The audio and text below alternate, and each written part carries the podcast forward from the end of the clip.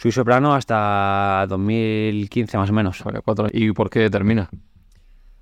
Es que creo que- la consideración de artista tiene que venir del otro, o sea, porque al final el arte es, lo que te digo, es plantear interrogantes al otro, es, es- si yo veo a gente que se considera artista a sí misma y que yo digo, tú de artista tienes cero, ¿sabes lo que te digo? ¿Qué pasó ahí en, en un festi? Se llama Festis, estarás cansado de explicarlo ahí. Pues no me gusta que la gente eh, que no se puede per- permitir pagar una entrada VIP tenga que estar como a 15 metros de mí. y que además- Lo ves en los chavales, a veces yo he visto a chavales componiendo que, que antes, o sea, en sesiones de composición, antes de empezar la sesión te dicen, vamos a hacer algo catchy, ¿sabes? ¿Catchy de qué? ¿Sabes? Es decir, vamos a, va a buscar algo pegadizo antes de empezar. Es decir, que luego es pegadizo, pues bueno, pero vamos a intentar hacer una buena canción. O sea, esa mentalidad, los chavales van con eso, o sea, y nosotros no hemos pensado nunca esa movida. Y están pensando eso antes en el tren de TikTok, antes que en la propia canción. Sí. Pues digo, entonces, el- lo que me pregunto yo es el motivo que te lleva a hacer lo que haces, ¿sabes? O sea, el motivo es, eh, no sé, el, el generar algo en la gente, el que la gente se plantee interrogantes, que le hagas pensar, que le hagas poner los pelos de punta, o tu objetivo es que todo el mundo te dé la palmadita a la espalda, que todo el mundo te pida fotos, que, ¿no?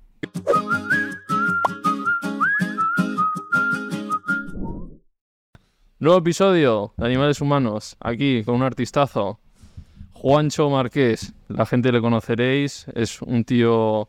una- bueno, él dice que no es ni cantante ni, ni artista, que se considera un poco compositor, ¿no? Luego no- nos explicará por qué. Es, me gusta que es un tío comprometido en sus letras, en, en lo que dice.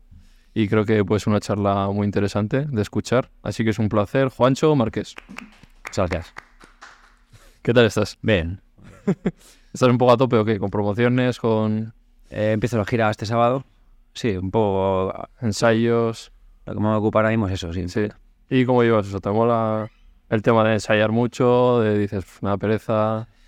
Y siempre eh, vacilo un poco con, con lo de mi banda, eso, que digo que ensayar cansa. Y es verdad.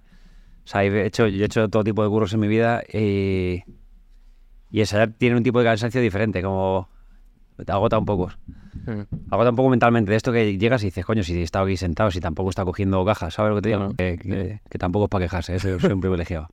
Vale, vamos con cositas que, que te vienen, que el primero es ese Wizzing, ¿no? El 17 de noviembre, si no me equivoco. ¿Tenéis entradas en tu página web o Sí. dónde pueden encontrar? En juanchomarquez.com está todo. Vale, ¿cómo va? ¿Cómo va el tema de, la venta de entradas?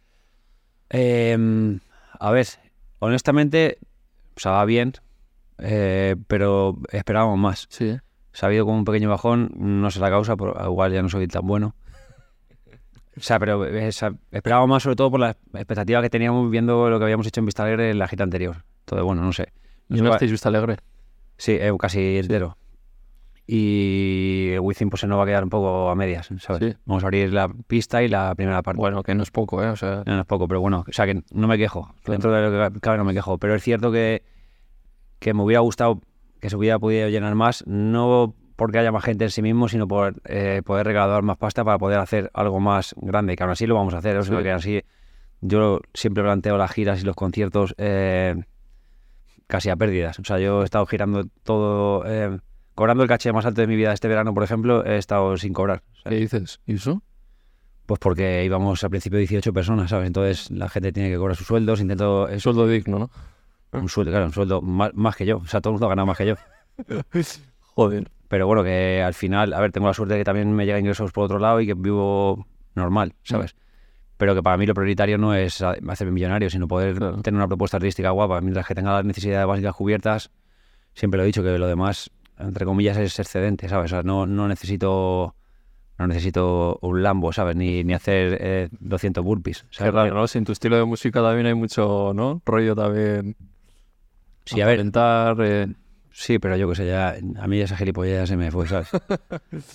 Hay una en eh, la que tienes, creo que todo, todo bien, de, con Fernando Acosta, ¿no? Dices algo del dinero, ¿no? Tengo los bolsillos llenos y solo quiero vivir, ¿no? Sí, los bolsillos llenos de otra cosa, ¿no? De experiencia, de, de gente que he conocido por el camino, de amigos, de, de momentos, ¿sabes? No de dinero, ¿no? Mm. No digo eso, tengo el bolsillo lleno, no hablo de dinero, pues eso, es eso que, o sea, el dinero, no soy hipócrita, o sea, a mí me gusta ganar dinero, intento, intento hacer rentable lo que hago, ¿sabes? Y, eh, pero es lo que te digo, que, que eso- yo siento esa primera necesidad para poder cubrir lo- las cosas básicas e intentar vivir bien y ya está, ¿sabes? Lo demás, si me viene, madre, pero que si no me viene no es algo que persiga, o sea, no hago esto por dinero, ¿sabes? Lo hice cuando no tenía dinero y sin pensar en ello y sigo un poco con esa motivación. Evidentemente ya tengo una edad, tengo una responsabilidad, tengo facturas que pagar, entonces Claro. esas necesidades básicas intentas que sea lo prioritario, pero a partir de ahí, como tengo la suerte de que a día de hoy eso lo tengo cubierto. Lo demás no me preocupa, no, no, no hago las cosas buscando, eh, es lo que te digo, Mm. eh, pillarme un coche más guapo o si- lo tuviera, pues vale, pero es que me da igual, o sea, o sea, Mm. prefiero, o sea, prefiero disfrutar con lo que hago, prefiero compartirlo con la gente que está conmigo, ¿sabes? Y yo sé. ¿Y crees que ahora la peña que se mete en la música sí que busca la pasta? Em, yo creo que. O sea, yo siempre he preguntado el por qué hace lo que hace, ¿no? Ah. Y yo tengo la sensación de que la gente ahora lo hace buscando resultados. O sea, para nosotros la, música es un ha sido un medio, ¿no? O sea, yo me di cuenta, lo hablo mucho con, con mi DJ, siempre lo he hablado, con Kaplan. Y él me lo dice, y dice, tío, yo es que me, cuenta, me he dado cuenta que no haría conciertos y no haría música si no fuésemos colegas. Y digo, es que, para mí también. O sea, para mí no tiene sentido si no lo hago con mis amigos, no tiene sentido. O sea, la música al final es, una herramienta que nos da todo lo demás, pero no lo hacemos buscando un resultado, nunca lo hemos, nunca, nunca lo hemos hecho de esa manera. Ahora yo creo que, no sé, probablemente también por las redes sociales, por, por, no por el imaginario que hay eh, sobre lo que se supone que, que hay que llegar a ser. Es que nosotros cuando empezamos, eh, si sacamos una canción no pensábamos ni monetizarla, ¿sabes? O sea, la- subíamos el link a Twitter y llegaba alguien, la subía a YouTube y esa persona la monetizaba, ni siquiera pensábamos en eso. O sea, nosotros venimos de esa de esa generación y yo creo que en ese sentido tenía un poco más de romanticismo. Ahora los chavales la referencia que tienen son gente que está hablando todo el rato de hacer dinero, de no sé qué, no sé cuánto, entonces yo, yo creo que, que- y en el fondo, mm, en el fondo, es- es- con el tiempo, esas personas que persigan eso, como en esa referencia, se dan cuenta que no te hace más feliz. O sea, primero porque la mayoría no lo va a conseguir y va a tener una insatisfacción bastante grande, porque no es real. ¿sabes? Mucha gente que, va, que proyecta eso, en el fondo, no, no es tan así. Y segundo, aunque lo sea, tampoco, ¿sabes?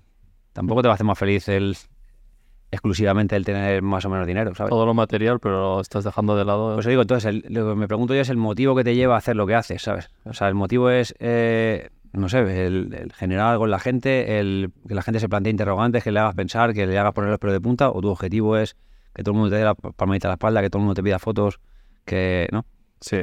¿Y cuál fue tu motivo? Em, no lo sé, pues ese motivo no, era, o sea, no era un motivo de decir voy a hacerme millonario con esto.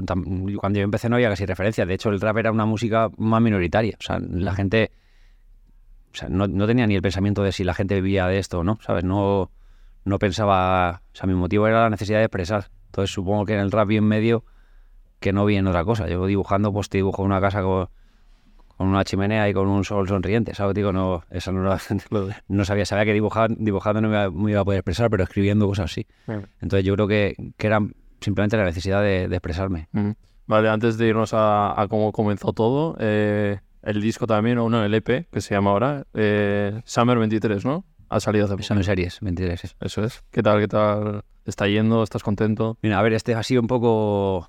O sea, ya saqué un Summer Series hace tiempo y este fue un poco mm, improvisado, casi te diría. O sea, siempre he sacado un tema, el, de hace los últimos años he sacado siempre un tema el 14 de agosto de mi cumpleaños y esta vez pues tenía más tiempo y lo que hice fue hacer un poco más temas veraniegos otra vez y, y recopilarlos en un, Sí. en un eh, pequeño EP de cinco canciones. Porque todos se llaman Barbate, no sé qué, Callos de Meca. ¿Qué tiene contigo eso? Em, no, pues nombre de ciudades, ¿no? Que a lo mejor eh, las que he vivido momentos buenos o que me gustan, no sé. Pues igual que dice Copenhagen, igual que dice Ibiza, ¿sabes? Es un poco... No sé, me gusta poner el nombre de ciudades... Pero agosto he visto que era especial para ti también, ¿no? ¿El qué? agosto. Sí, a ver, es, es mi cumpleaños, ¿no? Claro, Pero porque veraneabas con la familia, tal, no sé qué, ¿no? Sí, siempre en agosto estaba en, en Benalmádena, en Ambala, con, con tengo un montón de familia allí, entonces eh, todos los años hemos ido allí. Y no sé, para mí agosto es un mes especial, es un mes de vacaciones donde me reunía con los amigos de toda la vida. Al haber, al haber estado yendo desde, desde que nací, literalmente, pues tengo amigos de siempre, siempre es un mes diferente para mí. Vale, eh, pues vámonos a tu origen, porque es Sevilla, ¿no? ¿Verdad? ¿Tú eres de Sevilla? ¿Puede ser? Nací en Sevilla porque vivíamos allí. porque, em, también tengo familia por ahí. Bueno, mi familia es muy grande. También tengo familia en todos lados, en realidad. Con mi madre eran 12 hermanos y mi padre 7. Ostras. Entonces tengo primos en todos lados. Los marqués, ¿eh? Eh, los marqueses son 7. Los guerra son los, los 12. Eh, entonces eh, vivíamos en Sevilla, mi hermana Marta nació allí, mi hermano Jaime también, y cuando nací yo fue cuando nos fuimos a una juez. O sea, yo en realidad en Sevilla prácticamente no, no, he vivido, o sea, fue- yo tenía semanas. O sea, eres madrileño, entonces. Soy madrileño, sí. Sí. Bueno, de Aranjuez, soy más de Aranjuez que de... Mm. O sea, soy madrileño, pero también tengo todavía más arraigo que a Madrid lo tengo, evidentemente, pero a Aranjuez más todavía. Vale. ¿Y qué, cómo recuerdas tu infancia y todo eso? La recuerdo bien. O sea, que creo que tiene una infancia feliz. También he estado siempre rodeado, pues tenía a mi primo que me sacaba 20 días, mi hermano Jaime que ha jugado muchísimo con nosotros. Eh, luego mis hermanos cuando nacieron, cuatro o cinco años después que yo, tienen lo que les saco a los dos que son más pequeños, somos cuatro hermanos ahora, cuatro chicos. Eh, la recuerdo feliz, la verdad, jugando mucho. Creo que en general tengo buenos recuerdos de la infancia. Eras de, lo comentaba no sé con quién, de que afortunados que teníamos calle, que podíamos, no estábamos con el móvil en casa todo el día, ¿no? Sí. Sí, teníamos, a ver, había cosas, ¿no? Había consolillas, había el, el- el- el ordenador, ¿no? Como juegos ahí, pero pero sí, era- creo que se era, o sea, nuestra diversión casi, o sea, yo mi infancia la recuerdo con un balón todo el rato, ¿sabes? Y en la calle, ¿no? En la calle o en los soportales de mi abuela o, ¿sabes? Estamos todo el rato jugando a fútbol a cualquier lado. Eh, íbamos a, a cualquier campo que hubiese una portería y, y estamos ahí hasta que Mm. se hacía de noche. O sea, mi infancia casi toda la recuerdo Mm. jugando a fútbol. ¿Y cu- cuándo llega la música a ti o cuándo empieza a tener esa inquietud en ti? A ver, la música siempre ha estado en mi vida imagino como con la de todos. En mi casa siempre se ha puesto música eh, de todo tipo. Eh, ¿Cómo llega la gana de hacer música? Yo creo que siem- siempre he tenido un poco de referencia, el- el- sobre todo cuando hablo de rap, algún recopilatorio que llegaba a mi casa de estos que se hacían, eh, en los que aparecían, bueno, recuerdo un disco de Fujis, pero luego recopilatorios esto de, de Funky Divas, de, no sé, o de, o de eh, los hijos solo en español, no sé qué, o sea, recopilatorios ahí de repente que había canciones random y las de rap como me llamaba mucho la atención, ¿no? Mm. Entonces llegó un poco de pues, eso, de casualidad, de, de las referencias que iba teniendo de mi hermano o de mis padres. Luego también en mi casa, pues yo sé, se escuchaba Serrat, se escuchaba los Beatles, Sí. se escuchaban un montón de grupos. Mi- mi tienen un montón de vinilos, ¿sabes? Eh, y te- y teníamos un... Eso, tenía, ponía muchos vinilos en casa, ¿sabes? Entonces, como... Sobre todo recuerdo los fines de semana, que nos despertábamos por la mañana y, y me despertaba con la música, ¿no? Mm. Entonces, creo, siempre me ha gustado Y empiezas primero a cantar, escribir, como a escribir. escribir. ¿Y por el tiempo, eh, te gustaba también la poesía o así? O... Eh, mm, ah, pues me empezó a gustar a partir de los 13 años así. Mm. Empezó a gustar cuando conocí a Miguel Hernández, sobre Mm. todo. Porque a, a través de Serrat. Em, pero antes no, Mm, no. no me llamaba Y tanto. esas letras de un chaval de 13 años que escribías, que... Yo que sé, también me gustaba mucho la música ca- cantautor, ¿sabes? O sea, en plan Silvio Rodríguez o cosas así. Me llamaba la atención ese tipo de, de mensaje. Y escribía, pues, supongo que canciones. mm, no recuerdo que escribía. Yo creo que las tengo que tener por ahí, pero imagino que. Más amor, amistad, eh, lucha... No recuerdo que escribía, sinceramente, ¿sabes? Lo tendré que tener por ahí, pero seguramente, seguramente cuando empecé funcionaría más por invitación. Seguramente me- al principio cuando empiezas a escribir cosas, Mm. digamos que imitas un poco lo que tienes de referencia, ¿sabes? Entonces supongo que, que lo que escuchas eh, por, por aquel entonces no recuerdo de qué escribía, de verdad. Vale. Y el Insti y todo eso, bien, eras buen alumno. Era un alumno de... Yo estudiaba poco, muy poco. O sea, estudiaba poco porque no me gustaba estudiar por obligación y a veces sentía un poco que estudiaba por obligación. Sí. Aprobaba, la verdad que aprobé siempre, siempre fui a, eh, a curso por año, o sea, nunca repetí, eh, no me solía quedar ninguna. O sea, solía probar, la verdad. Pero era estudiar el día antes o a veces... Sí, por el trámite de pasar. Entonces yo aprobaba porque no era tonto. Pero a menos que me, apasase- me apasiona- eh, apasionase alguna asignatura que también me pasaba. Por ejemplo, la matemática se me daba muy bien. Mm. O, ¿sabes? Pero no era de estudiar mucho. Luego también, aparte, es que también tuve un padre un poco estricto a la hora de los estudios. Eh, yo, por ejemplo, en, te decía que iba a ver al Madre Nano de vacaciones. Eh, yo aprobaba todos los años, a mí nunca me quedaba ninguna al final de curso. Y mi padre cogía y de lunes a viernes eh, nos ponía a estudiar, o sea, se hacía con el libro del año siguiente y nos ponía a hacer todos los días deberes de, del curso siguiente de matemáticas, todos los días. Bueno, eso aparte de cuando nos ponía lunes, miércoles y viernes nos sacaba a correr a las 7 de la mañana. Fíjate que digo. Parece un cuartel militar, ¿eh? digo, tengo 8 años, ¿para qué viene esto? Eh, entonces te ibas a correr por la mañana, llegabas a las 7, 7 y media, te despertabas, llegabas a las 8 y media, 9, te preparaba un desayuno tal, te sentabas en el sofá reventado diciendo, "F- ¿sabes? Tengo 8 años para acabar yo esta paliza. y te decía, venga, levanta las matemáticas. Y te ponías a estudiar la matemática del curso siguiente, ¿sabes? Entonces yo también llegaba al curso de matemáticas, o sea, al año siguiente sabiéndome ya las cosas, ¿sabes? Y también, a ver, yo creo que, o sea, eso lo valoro de él porque al final no era un padre que, te- que se toma, te lo quedas ahí y lo haces tú. cuando- ¿no? No, él se quedaba con nosotros, ¿sabes? Entonces, en ese sentido, creo que la intención era buena. Es verdad que en mi caso, por ejemplo, a veces me generaba un poco de, de rechazo, porque al final, en ese momento, estudiaba por obligación o por agradar a, a mi padre, ¿sabes? Pero no lo hacía tanto por, por el gusto de estudiar y aprender. Ahora mismo estudio más que en toda mi vida, ¿sabes? Mm. Ahora todos los días me acuesto leyendo algo, o me gusta aprender, o me acuesto escuchando podcast, yo qué sé. Sí. Cuando iba al instituto me daba igual la historia. Ahora mismo mm, estoy leyendo cosas de historia todos los días y escuchando cosas de historia todos los días. Entonces, creo que la metodología no era la correcta. Entonces, bueno, en mi caso, pues ya te digo, est- estudiaba justo para probar y tiraba. Mm. así he sido siempre. ¿Y la metodología o el sistema educativo, cuál es tu opinión? ¿Crees que tiene ma- margen de mejorar? Sí, sin duda, ¿sabes? A ver, una metodología que se base en, en, en- en memorizar no tiene sentido, ¿no? Yo creo que al final tiene que ver Y más... todos por igual, además, ¿no? Cuando todos somos diferentes. Sí, por eso, ¿no? Es un poco como la frase que decía este, ¿no? Si pones a un pez a, a escalar un árbol, pues, ¿sabes? Mm. no, nunca va a encontrar su medio. Entonces, al final es también darle un poco el medio, la motivación o desarrollar el potencial de cada alumno. De cada alumno. Entiendo que no es fácil muchas veces, y que- pero sé, en nuestro caso, por ejemplo, en clases masificadas con treinta y pico alumnos, ¿cómo va a haber un profesor? No, co- aparte de profesores muchas veces que no tenían ni, ni, ni, ni la capacidad un poco psicológica como para saber cómo tratar eh, según cada alumno, no sé. Yo creo que si me hubiesen motivado, podía haber, ¿sabes?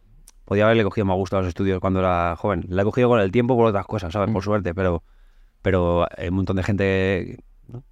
que, que probablemente se haya quedado en el camino no, por, no porque no tenga capacidad, sino porque no ha tenido esa motivación. Que es lo- Total, se les trata encima como que han repetido mucho, como que pasaban, o como los malotes, o como...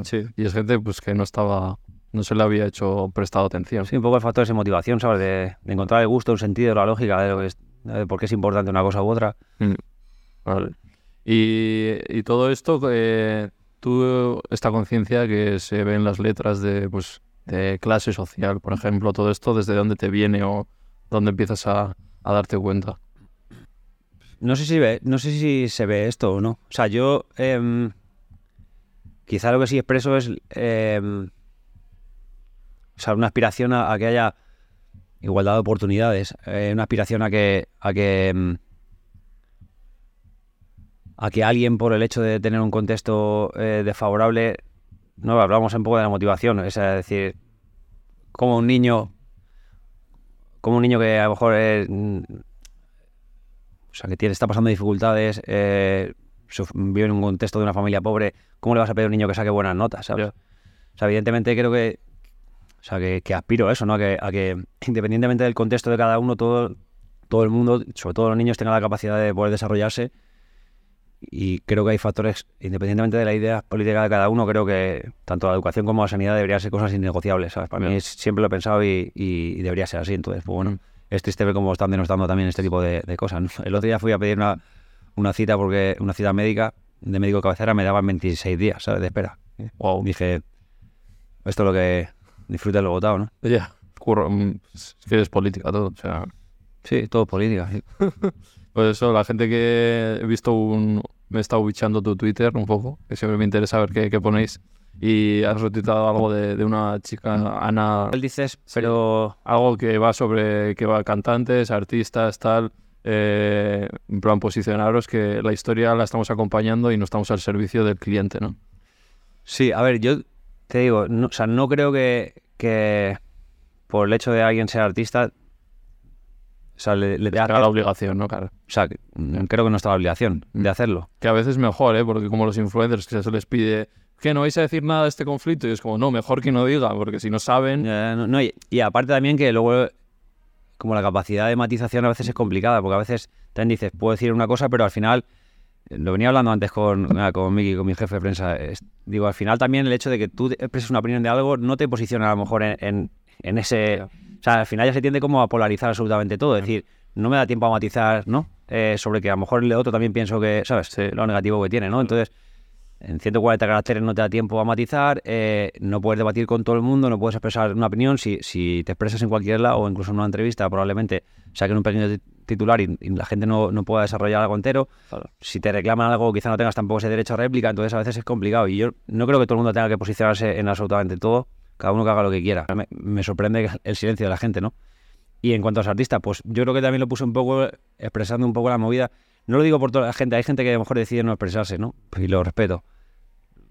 Lo sentía más por la gente que se expresa todo el rato por absolutamente todas las causas sociales que dan engagement, ¿no? Y de repente la que la que la que no te da que es más grave, ¿no? Como pues cada uno verá, ¿sabes? Pero bueno, me preguntabas antes lo de la música, ¿no? De ¿Por qué hace la gente lo que hace? Pues yo también creo que o sea, yo recomiendo mucho a la gente el- el- un ensayo que se llama La era del vacío de Gilles Lipovetsky que habla un poco de, de- sobre el narcisismo y sobre y sobre sobre cómo ya es de los años 80 pero se puede extrapolar muy bien a, a lo actual sobre sobre el receptor del mensaje, ¿no? Y lo que te das cuenta es que las redes sociales muchas veces a día de hoy el receptor de- del mensaje es el propio emisor. O sea, quiere decir, al final lo que busca esa persona que está expresando em, algo sobre una causa social, en el fondo te das cuenta y dices, ¿este por qué lo hace? ¿Realmente le importa esa causa?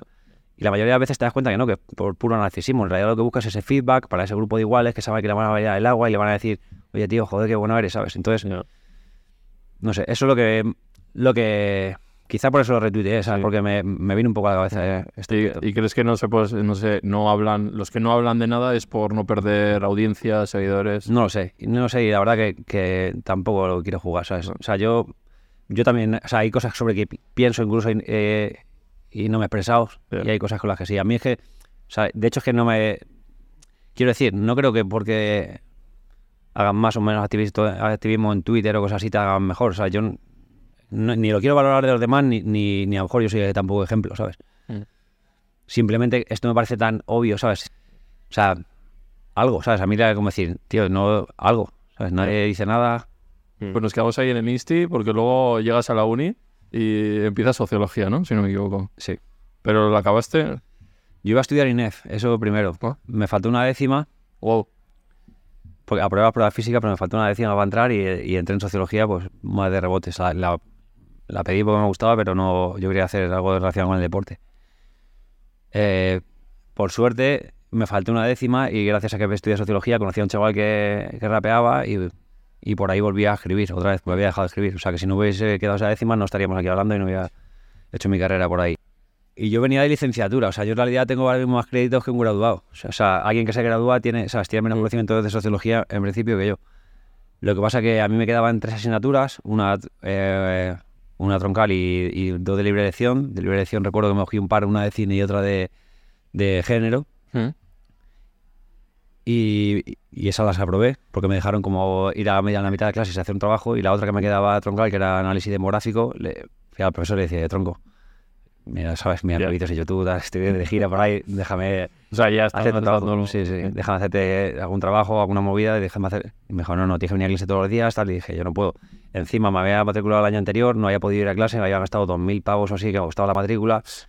Eh, no me presenté, me pusieron dos ceros a los exámenes. Entonces, de hecho, si me hubiera presentado y hubiera sacado un cero y medio y un uno, me lo hubiesen aprobado directamente, ¿sabes? Por eso, por lo de la compensación.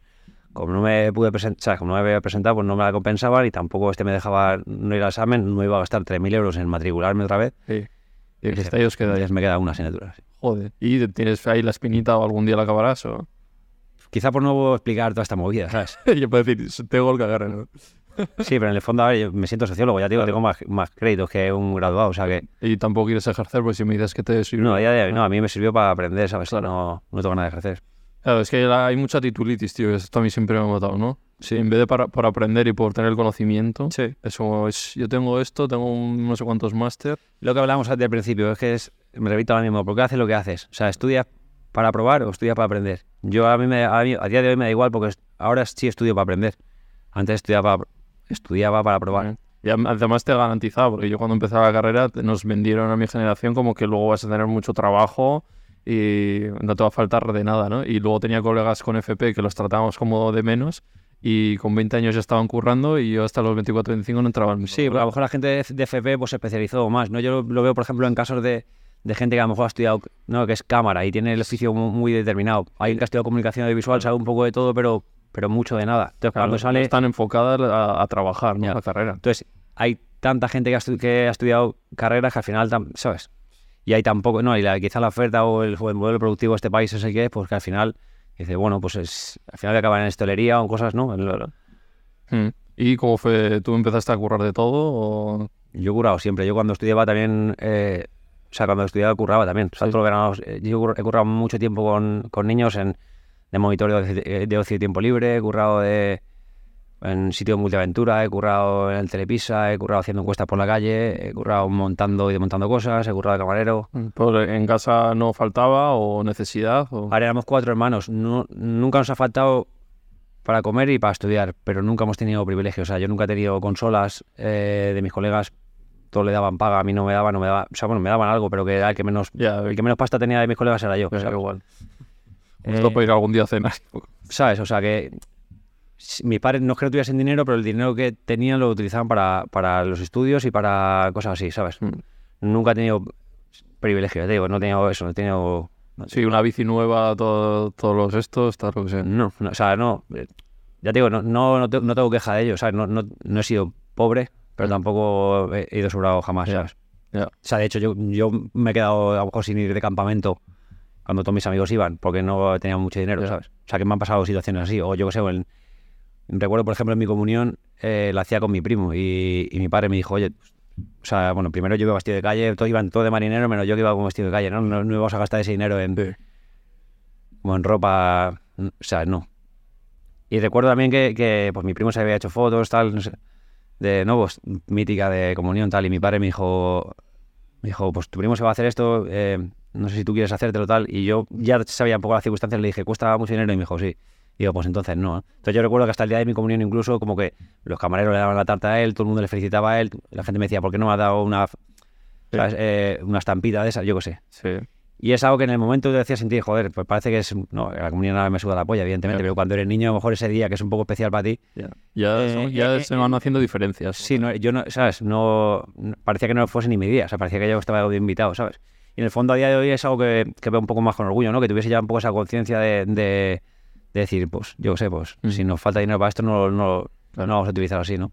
También yo creo que ese tipo de cosas también te forjan un poco la personalidad, ¿sabes? Entonces, eh, el haber estado en un contexto también en el que yo he tenido menos que los demás, también me hace valorar un poco lo que tengo ahora y me hace también ser consciente cuando a alguien le falta de, de echar una mano así, porque a mí también, yo sé, pues mis amigos me han ayudado cuando me ha faltado, o así, ¿sabes? Eso, nos hemos quedado en, vale, en el contexto que te pones a trabajar. Eh, y la música, cuando eh, Sweet Soprano, cuando llega. Eh, a Sule lo conozco en Aranjuez, él, él estudiaba comunicación audiovisual eh, allí en Aranjuez y lo conozco a través de algún colega mío en un botellón, simplemente. Sí. Sí. Entonces, pues ahí os hablamos de rap, no sé si estuvimos incluso rapeando en aquella época que sí rapeamos en la calle, así ya, Sí. ya no. ¿Llegaste a hacer batallas tú? No, batallas con la gente no, sí que improvisamos en plan de cachondeo entre nosotros, pero no. No sé lo que batallar en la calle, ¿no? Y pues lo conozco en ese contexto y, y bueno, me molaba lo que hacía tal. Luego eh, yo en aquella época, pues para intentar, no había nada. Yo intentaba, hablaba con una sala de conciertos, intentaba montarme yo algo, ¿sabes? De, o sea, montaba yo los conciertos, ¿sabes? Y llamaba a colegas que tal y es- pues a Saúl le llamaba alguna vez, ¿sabes? Él tenía un grupo de Ciudad Real y lo llamé alguna vez y luego empezamos, yo qué sé, a coincidir más, hicimos una canción juntos y luego un poco más buscándonos la vida. O sea, en aquella época no había absolutamente nada. O sea que ¿Y tú no, no pensabas en vivir de ello ni o qué? no, yo pensaba en, en poder cantar. Expresarte y fuera, ¿no? Claro, sí, totalmente. Pues mientras tú estabas currando también. Yo curraba sobre todo en verano, ¿sabes? En verano a lo mejor sí, a lo mejor por la mañana me iba con los niños, eh, esto de monitor con, con los niños a, a currar y por la tarde me iba al Telepisa, ¿sabes? A currar. Es ahí, eso, con eso ahorraba algo de pasta para poder hacerme una maqueta o para poder Vale. pagar lo que fuese, ¿sabes? Pero en- en- durante el año depende, ¿no? Durante el año curraba cosas sueltas, en fin de semana si me llamaban o cosas, ¿sabes? No, no curraba todos los días. Vale. ¿Y cuándo empieza a funcionar Soy Soprano? ¿Cuándo, cuándo ves que...? Eh, yo me pido una beca Erasmus de estas a Inglaterra, a Inglaterra, me la conceden, me voy en 2011 creo. Y cuando eh, ya de aquella hasta, eh, o sea, yo ya iba un poco, ya, ya con la mente de volver a, de cuando volviésemos a empezar con el grupo ya full. Entonces, cuando yo vengo en Navidad, eh, me empeñé con el hombre viento de decir, tío, vamos a grabar, hicimos una canción que se llama Soprano Files. Y le dije, tío, esto hay que hacerlo en vídeo. En esa época sí que sí que era importante cómo aparecer en vídeo. Digo, no solo la canción, digo, creo que hay que hacerla y poder sacarla porque si no está acompañado. Digo, tío, esta canción creo que va a funcionar, vamos a hacerla en vídeo. Y el último día la hicimos, de hecho salimos ahí con la camisa de cuadros, que luego fue un poco icónico también para nosotros, ¿no? La imagen de camisa de cuadros, pero la realidad de eso es que era una camisa que tenía de mi padre, ¿sabes? O sea, no tenía algo de ropa y cogí una camisa de mi viejo. No es algo que fuese ni siquiera pensado. Y, y entonces, claro, yo me vuelvo a Inglaterra después de Navidad, sacamos el tema y se empieza a hacer viral. También es cierto que la viralidad que hay ahora, claro, algo se hace viral de repente así, ¿no? La viralidad antes era pues una cosa así, pero en el contexto de, de Madrid y de, bueno, y de, y de- de España en general, ¿sabes? Para lo que había fue, fue un boom bastante fuerte. Evidentemente eso, para el contexto que había de, de oyentes, que ahora es mucho más mainstream, antes no lo era. Entonces cuando vuelvo pasamos de tocar para, para nadie, para nuestros colegas, a, a meter, creo que metimos 700 personas aquí en, Decentes, ¿eh? en aquella. Estoy hablando hace 12 años, ¿sabes? O 13 años. En, en la sala Penélope en Madrid, Joder. el primer concierto en Madrid. Y ahí que se te dijiste, ojo, que esto se va, se me va de madre, ¿eh? Claro, sí, de repente, claro, volví, la gente te empezaba a ver fotos o por y dices, bueno, yo se lo vivía con ilusión. De, es que aparte también, recuerdo en, en aquella época éramos bastante inconscientes y nosotros no pensábamos que no fuésemos a vivir, o sea, lo teníamos clarísimo, que íbamos a vivir de, de esto, no sé por qué. Sí. O sea, no pensábamos en, en si, nos, si íbamos a llegar o no, pensamos en cómo hacer para que llegase, pero sabíamos que llegaríamos. Sí, lo tenéis claro. Sí, Vale, ¿y cuántos años estuvisteis con soy soprano hasta 2015 más o menos. vale, cuatro añitos o así? Mm, Veníamos un tiempo antes, sí, Vale. 5, 4 5 años, sí. Vale, ¿y por qué termina? A ver, son muchas cosas. Yo también- creo también, creo que un poco desgaste, creo que un poco eh, aspiraciones diferentes, creo cuatro, ¿sabes? O sea, pues también estaba Kaplan y estaba el hombre viento que vive, vive ahí en Valencia. El hecho de que viviésemos en ciudades diferentes, que ya no, al principio estábamos todos en la juez y era más fácil a la hora de comunicarte, de desarrollar cosas, de repente, o sea, eh, Kaplan y yo seguimos viviendo en la juez, pero, pero o sea, eh, Sule no y el hombre viento tampoco. Entonces, cada vez que tengo- de todos, ¿no? O sea, Sí, y luego, ya te digo, queríamos darnos una pausa, luego pensamos en volver, pero al final se quedó un poco así. Yo empecé a hacer mi camino, eh, fue un poco casi natural, ¿sabes? O sea, yo tengo contacto con, con todos, Sí, ¿sabes? No, no, todos. sí, no- o sea, no ha sido una discusión heavy, o sea, hemos tenido discusiones, evidentemente, como todos los, los grupos de amigos, pero, pero no, no, no fue una situación como de repente esto se va a la mierda ya de una. Fue un poco el desgaste, ¿sabes? Y, y la sensación de querer hacer cosas diferentes. Yo, ¿sabes? Cre- o sea, creo que fue natural, ¿sabes? Vale, ¿y cómo es empezar un proyecto tú solo después de estar con colegas? Duro, al principio duro, porque venía de un grupo que estaba funcionando y pasé de cantar para bastante gente a, a que no viniese nadie en los conciertos. A ver, nadie me refiero al primer concierto que hice que vinieron 48 personas después de haber llenado aquí la Salabat Ya. eh, en Madrid. Entonces dice, bueno, pues que yo cuando me separé digo, vale, pues, más o menos la mitad o un cuarto de personas, si vienen de los que tal, de los que venían, pues más o menos, pero no, no fue así para nada. Fue como casi empezar de cero. Joder, otro. Y al principio fue duro, eh, estuve a punto de dejarlo, de hecho. Mm. Me estuve planteando ya en, pues eso, volver a currar, eh, así. Pasa que hubo un punto ahí una- de reflexión que dije, tío, como- yo me acuerdo que pensaba mucho, digo, cuando, si tengo 70 años, o sea, ¿cómo me vería a mí mismo? ¿Qué me diría sobre esto, no? Decir, joder, se te queda la sensación de, y si hubiera tal, dije, no me voy a quedar con esa, con esa sensación. Mm. Dije, pues mira, voy a empezar a intentar otra- a intentarlo otra vez, sobre todo a disfrutarlo. Lo que volví también, aprendí en esa época fue a volver a disfrutar de tocar para menos gente. Dije, aunque haya 50, aunque haya 80, aunque haya los que haya, Mm. mm, digo, al final son gente que está pagando para venir a verte, ¿sabes? Y también se puede disfrutar. Y a lo mejor voy al bolo y ganaba 40 euros, ¿sabes? Ya. Y te estoy hablando, te estoy hablando de algo tan lejos, ¿eh? te estoy hablando de 2017, 2016. O sea, que yo pasé de. O sea, te estoy hablando cuando tenía. Ahora tengo 36, pues cuando tenía 30 años, ¿sabes? Mm. Que, ya- que, ya, que ya es un punto en el que dices, tío, te- ¿sabes? Ya. No, no puedo estar haciendo el tonto. Pues iba a tocar por 30 o 40 pavos para ganar. Vale. Y lo empecé a disfrutar. Al principio fue duro, pero luego cambié, ¿sabes? Cambié un poco la mentalidad y dije, tío, pues tengo el privilegio de que esta gente está aquí, pues voy a hacer disfrutar lo que pueda, ¿sabes? Y, Vienen por mí exclusivamente, o sea... Sí, y también te da otro rollo, ¿no? Al final también te da la oportunidad de hablar con la gente directamente, más que cuando hay mucha gente. O sea, mm, esa época es la de la que más he aprendido en mi vida, probablemente. ¿Y en la faceta de composición cambió algo también en la música que hacías? Sí, totalmente. O sea, una de las razones también de separarme un poco del grupo también era un poco eso, que yo tenía otras aspiraciones musicales y quería aprender de otros géneros y, y quería hacer un poco mi camino de, de otra manera, ¿sabes? Entonces empecé a, a, pues a relacionarme con gente de todo el mundo. de, pues, lo que mencionaba del tema con la moda, hacer cosas con gente del flamenco, el, yo sé, juntarme con gente de todo tipo. No cerrarte a algo muy esto. No, no, porque al final yo soy un oyente de todo tipo de música y que lo que quería era aprender y moverme en diferentes medios. eh, Es que iba a decir salirme de mi zona de confort, pero ya es una expresión que me... ya ¿no? Sí. Salir, joder, de tu zona de confort. No, pero no, claro.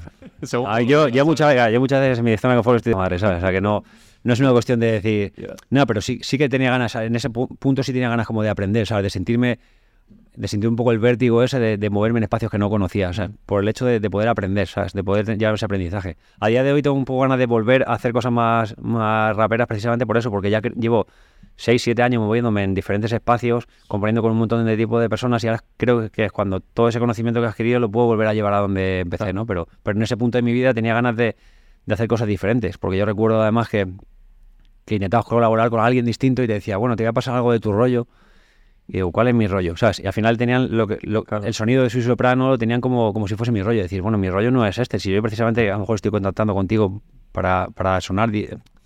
Porque al final la identidad también dentro de, de una canción te la da mucho la música. O sea, la misma letra cantada en una música u otra te, te, te transmiten cosas diferentes. Entonces, Y claro, ¿y cómo es eso? Porque viniendo del rap, eh, en esos años, ahora está muy de moda que se mezcle todo, ¿no? Pero al principio costó, ¿no? Me acuerdo escuchando también alguna entrevista en Natos World que les, también les daban caña porque ese, ese Y antes- ser puros, ¿no? Como- No, no, y, y antes más todavía. Yo, por ejemplo, recuerdo cuando sacó en aquella época de Tote King en tema con Antonio Orozco, ¿no? Recuerdo lo que se le criticó, ¿no? O cosas así. Sí. Antes era como muy heavy, ¿sabes? O sea, antes...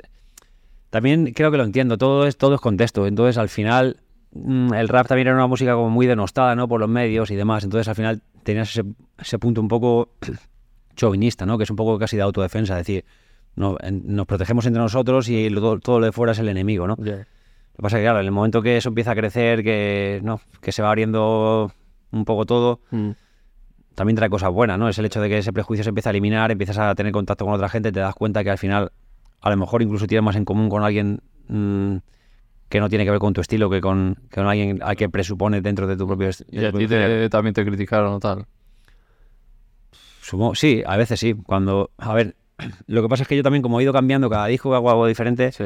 como yo creo que ya la gente le acostumbraba un poco a eso, pero al principio sí, al principio cuando empecé a hacer algo, o sea, cuando me separé de, del grupo y empecé a hacer cosas en solitario, recuerdo que, o sea, que metieron caña, pero bueno, también dentro de, de- también con su soprano, ¿no? Cuando sacamos Doménica, que veníamos de hacer algo como mucho más calle, más underground, tal, y de repente sacamos un disco que estamos hablando de cosas diferentes, con violines, Sí. ¿sabes? Y decían esto, ¿sabes? Los Y, puretas, ¿no? Sí, pero luego al tiempo esa gente lo tiene como un disco de culto, ¿no? Y la gente te dice, me ayudó a salir de una depresión, o mucha peña, ¿sabes? Que... Entonces al final, lo que pasa es que nos tendemos a quedarnos con la crítica mala, pero Ya. que haya crítica mala siempre las hay, pero la mayoría siempre han sido buenas. Tú las llevas bien las críticas. A mí me la pelan. Sí. A día, a día de, a día de hoy sí, ¿sabes? O sea, cuando, cuando, no, cuando empecé sí me importaban, o sea, cuando empecé me quedaba con el comentario negativo como todo el mundo, creo que es una fase, ¿no? Sí. Pero ahora a día de hoy, me- o sea, me da igual. Te pueden decir lo que sea que te da igual. o sea. A ver, no lo que sea, no, no todo me da igual. Pero en general, primero que creo que la mayoría de la gente me trata con cariño, ¿sabes? Y, y, y valoro eso, ¿sabes? Eso, sobre todo por eso. Supongo que si todo el mundo me hablase mal, igual no sentiría así. Pero entonces cuando ves alguna crítica, algunas hasta me hacen reír, ¿sabes? Cuando son ingeniosas digo, digo, me parece buena, ¿sabes? Y, y aparte es que ni siquiera pienso que yo todo lo que haga Esté bien. esté bien, o sea, bueno, o sea, que yo entiendo que, que alguien diga que no le mole. O sea, si hay críticas constructivas, yo siempre digo que puedes decir que soy malo. Ahora que digas que todo lo que hago está No, incluso, y- ya, ya, eso, incluso cuando hay críticas con humor, o sea, a mí me, de verdad, o sea, hay veces que me, Sí. literalmente, o sea, está llorando la risa con algunas cosas que, que me han dicho, ¿sabes? Ya sabes que en redes ahora todo el mundo puede opinar, todo el mundo tiene como el derecho a decir lo que le dé la gana, que no te lo diría en la cara. Pero... Ya, por eso digo que, que en el fondo, eso, y aparte también con el tiempo también aprendes como a no leer tanto, ¿sabes? O sea, yo antes, recuerdo que sacaba un tema y estaba todo el rato, Viendo los comments, bro. ahora, al principio un poco para ver por dónde van los tiros, si ha gustado en general o no. han liado mucho en algo, sí. Sí, digo, a ver, por dónde, o sea, sacas una canción, pues a ver si más o menos gusta, si más o menos no gusta, pero, pero es que luego no lo, te- te- o sea, de verdad, ¿eh? No lo digo de forma falsa, es que realmente es que no lo miro, o sea, o sea, ya... Pero por salud mental también, o sea, no puedes estar ahí todo el rato. ¿sabes? No, y porque, me da, y porque con el tiempo me da un poco igual, o sea, o sea, en realidad tampoco es tan importante lo que diga todo el mundo, o sea, leo, Mm. pero que no... O sea, prefiero aprovechar mi tiempo en otra cosa, no estar todo el rato Mm. leyendo comentarios, ¿sabes? O sea, hay cosas más útiles, ¿sabes? Vale, y las letras, ¿vale? ¿Cómo eran? También cambiaron tus letras, te enfocabas antes en otra cosa. cambian, igual que cambias tú, igual que cambia tu forma de pensar, igual que aprendes cosas nuevas, igual que eh, te corriges en cosas que te equivocabas. yo he ido cambiando constantemente, ¿Te ¿sabes? de alguna letra que escribías antes? Sí, muchas cosas. En rap suele pasar, ¿no? Él, él escuchaba al Nega en alguna canción que ha ido cambiando de... Sí, pero en todo, ¿sabes? ¿Quién no se arrepiente de cosas que ha dicho? Lo que pasa es que nosotros la- las hemos dejado grabadas. Pero, Claro. pero sí. No, todos. o sea. Si a cualquiera también de lo que te dice algo le hubiesen grabado todo lo que ha dicho en su vida, le pasaría lo mismo. O sea, creo que todos nos, nos arrepentimos de cosas que hemos dicho en el pasado, ¿no? Uh, La cosa es ir evolucionando y aprender de lo que te has equivocado y, y- y tender a intentar ser mejor persona con el tiempo, ¿sabes? No quiere decir que, que yo haya llegado al culmen, ¿no? Creo que me queda me queda mucho, ¿sabes? Pero, pero bueno, cuando creces intentas mejorar, ¿no? Eh, eh, al menos ese es un poco el objetivo de, mm, del crecimiento humano, ¿no? Digo yo. sí. Entonces, entonces me arrepiento de, de cosas que he dicho, al mismo tiempo que también entiendo que entiendo que he dicho muchas otras cosas que, que sigo pensando, del mismo modo que incluso también las cosas que he dicho malas en ese, en ese contexto, todo el mundo las cantaba conmigo o las, o las cantaba de otra forma o las aprobaba, o sea que Mm, también hay que aprender a contextualizarlo, ¿sabes? Entonces, a mí eso también me ha servido de referencia el revisarme a mí mismo, y es algo que también que hablo, ¿no? En estas letras, ¿no? Decía en la de tú que ves en mí, decía, he aprendido por contraste observándome a mí mismo en otro tiempo, ¿no? También el hecho de tú equivocarte, a mí eso me, ¿sabes? te hace crecer y...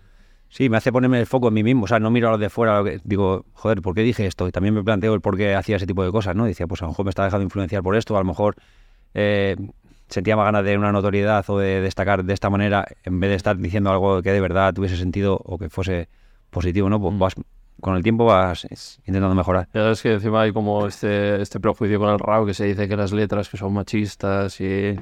Eh, Pero toda- y y no solo el rap. Ya, yo les digo, ¿pero tú has escuchado pop o de los éxitos? Ponte un hijo del payo Juan Manuel. No, Malú mismo, ¿eh? Que son también tóxicas y... No, todo, todos, ¿sabes? Claro. Pues digo, eh, po- ponte cual- o sea, cualquier hijo antiguo y es, es más heavy, ¿sabes? El rock también, o sea, que no es que fuese el rap machista, es que la sociedad era machista y lo sigue siendo, ¿sabes? Machista y, otras y, otro- y otras cosas. Entonces es normal que al final, eh, Las letras se vean también. ¿eh? claro. Pero bueno, por suerte entiendo que vamos evolucionando todo el mundo y cambiando. El problema es cuando la sociedad cambia y tú no cambias con, con ello, ¿no? A- Para bien. Robert, ponle agua, por favor. Vale. Y la gente dirá, ¿y este chico entonces en sus letras qué cuenta? ¿Su vida? ¿Sus, sus amistades? ¿Sus eh, momentos malos? ¿Qué, ¿De qué habla ahora mismo? A ver, yo hablo un poco de todo, ¿sabes? No, no hablo de cosas personales. Gracias. O sea, hablo de cosas personales, de, de emociones, de experiencia. Y, también veo, veo cosas. O sea, hablo de cosas que veo, ¿sabes? Como también de una figura un poco de observador. Entonces, depende de qué tipo de canción sea, hablo de una cosa u otra. Eh, yo siempre digo que.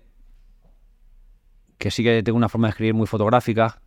O sea, y necesito como verlo para poder eh, escribirlo. Por ejemplo, puedes hacer una canción de, de amor te quiero, como le llamamos nosotros, ¿no? Pero, ¿sabes? Se va a decir la razón del corazón, de no sé qué, decir, bueno, dale un sentido, ¿no? O sea, creo que dentro de, una relación de amor o de desamor eh, puede haber contexto, ¿no? Puede haber una situación en la que te encuentras a una persona que llevas tiempo sin ver cuando sales una noche de, fiesta y de repente eso te trastoca. Puedes ver una situación en la que echar, yo qué sé, como ponerle en contexto más específico, ¿no? Eso cuando escribes algo de amor o desamor. En mi caso también no solamente hablo de, cosas de este tipo de emociones, ¿no? Pues hablo de mis amigos, hablo de, de lo que me rodea, hablo de, de... Lo que sí que intento es como, como que sean reales. O sea, quiere decir, cosas que o estoy viviendo, o he vivido, o, o he tenido cerca, ¿no? En mi entorno. Intento como, como que tengan un pozo de, de verdad en las cosas que vivo, en general, ¿sabes? Vale, y luego otro tema aquí en el rap, importante. Eh, escuchaba que son compis tuyos que los conoces, Ayas y Proc, esta, esta famosa frase que tuvieron que decían que, que para ellos un pijo haciendo rap no, no debería hacerlo, ¿sabes? Porque viene de donde viene y tal. ¿Tú qué piensas de esto? Después es, es complicado, eh, tiene mucho... A ver, a priori te diría que, o sea, nadie tiene culpa ni no culpa de nacer donde haya nacido.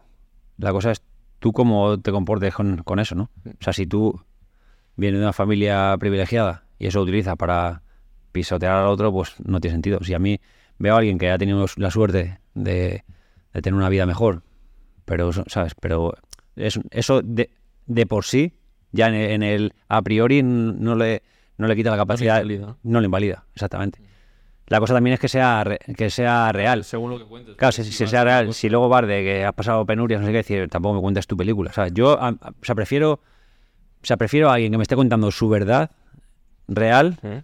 A alguien que esté ficcionando independientemente de, la clase social en la que venga. Entonces, para mí no creo que le invalide. Evidentemente, lo más probable, o sea, si hablamos en términos estadísticos, lo más probable es que alguien que ha vivido en Serrano, eh, pues no va a tener nada que ver con este contexto y va a quedar pues un poco como, Claro. como ¿sabes? Como si Montgomery Bar se, se pone el, el gorro, ¿sabes? Y en el rap hay mucho de esto, tú conoces. En rap y de todo, ¿sabes? Lo que pasa es que al final ya estás tan transversal y ha llegado a tantos estratos sociales y a tantos sitios, es que no es- cada, ya, ya es muy difícil generalizar, ¿sabes? No lo mismo un contexto, ya no solo por clase social, también el contexto de, de alguien de Madrid o alguien de, de Tomelloso, ¿sabes? De un pueblo. Claro. O alguien de, ¿sabes? Lo- para mí lo que me transmite es alguien que me está contando su verdad, ¿sabes? Ujú. Independientemente de dónde venga. Entonces, tú puedes coger ese tipo de sonido de influencia de Estados Unidos, pero cuéntame lo que pasa en tu, en tu barrio y en Que sea el barrio Salamanca, ¿no? Sí, a ver, igual no me... Luego ya hay otra cosa que me interesa. A lo mejor lo que pasa en el barrio Salamanca me la pela, ¿sabes? Pero, Sí. pero, pero cuéntame un poco tu verdad, ¿sabes? No me vengas como si fuese de un sitio que... ¿Sabes? Es un poco ese punto de credibilidad, que creo que, es, que sí dentro del rap pues se presupone, ¿no? Que, que cuentas un poco tu vivencia, ¿sabes? Entonces, lo que canta un poco es cuando alguien te está contando una cosa que dices, no, no es real, te está montando una película impresionante, ¿sabes? Y que tenga que ser reivindicativo de por sí, el rap. Tampoco. Y ca- cada, vez, ¿qué más que reivindicativos ahora? Si todo el mundo habla de amor y desamor. Todo el rato habla de te quiero, bebesita, ¿sabes? A día de hoy. Que dices, bueno, igual igual no quería nadie en tu vida, ¿sabes lo que digo? Y estás cantando canciones de amor todo el rato, ¿sabes? O sea, que creo que ahora es menos reivindicativo que antes, ¿sabes? Sí. Pero bueno, Y te lo echas de menos o... yo cada, cada uno haga lo que quiera, ¿sabes? No es que eche de menos, no eche de menos. A mí lo que sí me da sensación un poco es... A mí además que me gustan todos los tipos de géneros, ¿sabes? Me todo, ¿sabes? Lo que echo de menos un poco es que es variedad. Siempre digo un poco... O sea, si- siento como que... Que la música a día de hoy, la, todas las listas de lo que hemos escuchado, todo es como, comer, Suena parecido, ¿no? es como comer hamburguesa todos los días. Que a mí me gusta- además, con un mejor... También. Pero aparte ya más del fast food, ¿no? Es decir, a ti te gusta la hamburguesa, a mí me gusta. Lo que no me gusta es comer hamburguesa, desayunar hamburguesa, cenar hamburguesa, luego al día siguiente volver a comer hamburguesa. Claro. ¿Sabes lo que te digo? Entonces tengo un poco esa sensación. A veces echo de menos como variedad, pero... Y eso ya es cosa de la industria también, ¿no? De la interesa también y potenciar más unos que otros, ¿no entiendes? Sí, también son tendencias, ¿no? Y ahora de repente funciona un estilo, pues todo el mundo lo persigue, ¿no? Porque vamos a... Es que me puedo repetir ahora mismo, porque la gente hace lo que hace. Pues tienes referencias y decir, esto funciona y, y lo ves, lo ves en los chavales. A veces yo he visto a chavales componiendo que, que antes, o sea, en sesiones de composición, antes de empezar la sesión te dicen, vamos a hacer algo catchy, ¿sabes? Catchy de qué, ¿sabes? Es decir, vamos a, va a buscar algo pegadizo antes de empezar. O te dicen, vamos a buscar esto... eh, Y los 10 segundos de TikTok también. vamos a buscar esto para, para, para pensando en una sincro, ¿no? En que sincronicen tu tema con una serie, con una televisión. Es decir, compadre, vamos a hacer un tema bueno, ¿sabes? Luego ya, que luego, ¿sabes? Es- es- eh, lo sincroniza en cualquier Es decir, que luego es pegadizo, pues bueno, pero vamos a intentar hacer una buena canción. O sea, esa mentalidad, los chavales van con eso, o sea, y nosotros no hemos pensado nunca esa movida. Y están pensando eso antes en el tren de TikTok, antes que en la propia canción. Sí. Yo en eso, eh, ¿sabes? En eso no No. ni yo ni la gente que trabaja conmigo, vamos, es que es algo que ni se nos pasa por la cabeza. Entonces, Ah. cuando veo a alguien que va de ese rollo, di- directamente no, Mm. o sea, no tengo nada que ver. Lo respeto, que cada uno haga lo que quiera. Si tu objetivo es ser viral en TikTok, pues ¿Y Pero- tú compones con más peña y así? eh? Sí, Sí. con poco más, para- Para eh, con, más peña y para, y para la gente también. Oye, para, cuéntanos un poco para qué artistas compuestos, si puedes saber. Pues para Deva, para, eh, para Albarreche, para Beli Basarte, para Natalia Lacunza. Hice una sesión con Lola Índigo también que no salió. Mm. Otra con Leo Richie, que no sé si saldrá o no. Eh, Vale. ¿Quién más? Eh, Kiki Morente, Mm. para Full Fandango. Te mola ser compositor para otros. A veces me dicen algunos que tienen como ese punto de ego de decir, ya, lo estoy soltando ahí para otro. Depende. O sea, cuando compones con alguien y ese alguien te cae bien y comulga un poco contigo, no me importa. Te jode cuando de repente ves actitudes de otra peña que dices, tío, es- te estoy dando mis ideas, o lo que yo le tengo cariño, ¿sabes? Libremente y no lo estás ni valorando o, ¿sabes? Sí, claro, es un poco el ego ese de mucha peña. No sé. A ver, a veces es un poco ingrato, pero por eso ya cada vez también vas acotando el círculo y ya sé para quién componer y para quién no. Entonces ya a día de hoy Es a gusto y fuera. Sí, yo por ejemplo cuando estuve componiendo hace poco para Kiki Morente eh, fue una experiencia brutal. Le escribí una bulería y un tango y luego hicimos una canción los dos juntos. Bueno, fíjate, es un género que no tiene que ver conmigo, pero salieron unos temas Seguro que te aportó cosas y te abre la mente. A mí me aportó muchísimo, yo creo que a él también. Y al final fue una experiencia muy guapa y eh, yo sé, y tengo un vínculo con él diferente, ¿sabes? Que la- hacemos la música porque nos mola hacer música, ¿sabes? No estás pensando en ese tipo de cosas, ¿no? Entonces cuando tienes experiencias gratas, pues sí, pero, pero no siempre, te- no en todas las sesiones te ocurre. Ya. Entonces ya cada vez intento componer para menos gente porque no me gusta componer para cualquiera. Ujú. Vale, y vamos con, has comentado ya algún nombre. Yo suelo tirar nombres y te voy a decir uno de, de una persona que ha pasado por aquí, que es muy especial para ti, yo creo. ¿Quién? Marina Reche. Sí, bueno, durante una gira entera estuvo viniendo con nosotros, ¿no? Entonces, Sí. no que fuese corista, venía a colaborar y luego a lo mejor se quedaba haciendo el coro en... Pero que si ella sea corista mía me parece como de, nostal de nostala, ¿no? Ella, ella es una cantante espectacular. Mm, tío. ¿Y que de- ahora sigue currando contigo? Ya? No, no, a ver, ella... Yo creo que Sí, el- sí, la etapa que vino conmigo le vino muy bien para, para aprender, ¿sabes? Ella aprendió un poco el funcionamiento de una gira, el trabajar en equipo, creo que la veo, le veo cosas, ahora le veo cosas en su show que creo que ha sabido, eh, lo poco bueno que tengo, creo que ha sabido cómo absorberlo, ¿no? A la hora de, de cosas que haya aprendido de otra gente, el hecho de cómo interactuar con la gente o de, ¿sabes? La veo con ciertas actitudes eh, que creo que nosotros tenemos positivas que las ha adquirido y luego las que ella tiene ya mejor que nosotros, pues Ujú. también. Entonces, yo creo que durante un tiempo vino bien, pero ella tiene que volar y tiene que hacer su, su carrera. Entonces, ¿Y eh, que, cómo así le, le apadrinaste o le apoyaste? ¿Qué, qué viste en ella? Y- no, pues yo conocí a Alba componiendo con ella y yo con, con Marina coincidí en, eh, pues en un evento de una serie de Mario Casas o una cosa así que nos invitaron, que yo fui allí un rato y como yo en esos eventos eso, pues suelo estar con... eh, No suelo ir, en realidad, y cuando voy pues estoy con mis colegas así, no, tampoco me mola demasiado... O sea, a veces sí, ¿no? A veces me lo paso bien, pero que en general no soy muy Sí, de eventos, sí. no soy muy de ir a eventos. Mira, ayer tenía uno y no fui, ¿sabes? Que pues me dijeron es importante que vaya, pues no fui. Me quedé en mi casa. O sea, que, que no solo, no es que, no es decir, no voy, a- no. Alguna, alguna vez voy, pero en general no voy. No me apetece. Pero ese día, bueno, estaba con, con, con un colega así y fui. Entonces la conocí y caíamos, o sea, nos caíamos súper bien. Claro, igual va, yo, me- yo me llevaba muy bien con su hermana y demás. Entonces, pues de ahí coincidimos y empezamos como a, a vernos más todos. Sí. Y a raíz de ahí fue un poco natural, ¿sabes? Que si viniese conmigo, le dije- no sé si le dije algún día, vente a colaborar a este concierto, luego me di cuenta que a mí me aportaba mucho también ella. O sea, cuando venía a cantar conmigo, cuando me hacía coros en algunas partes, en temas a lo mejor que no venía esa, esa colaborador o colaboradora, pues también lo cantaba, ¿sabes? Me, creo que me aportó me aportó mucho y supongo que nosotros a ella igual. Entonces fue un poco natural, poco a poco. ¿Qué ves que tiene ella especial? No? A ver, ella yo creo que tiene una voz increíble, sin duda. O sea, me parece una cantante brutal.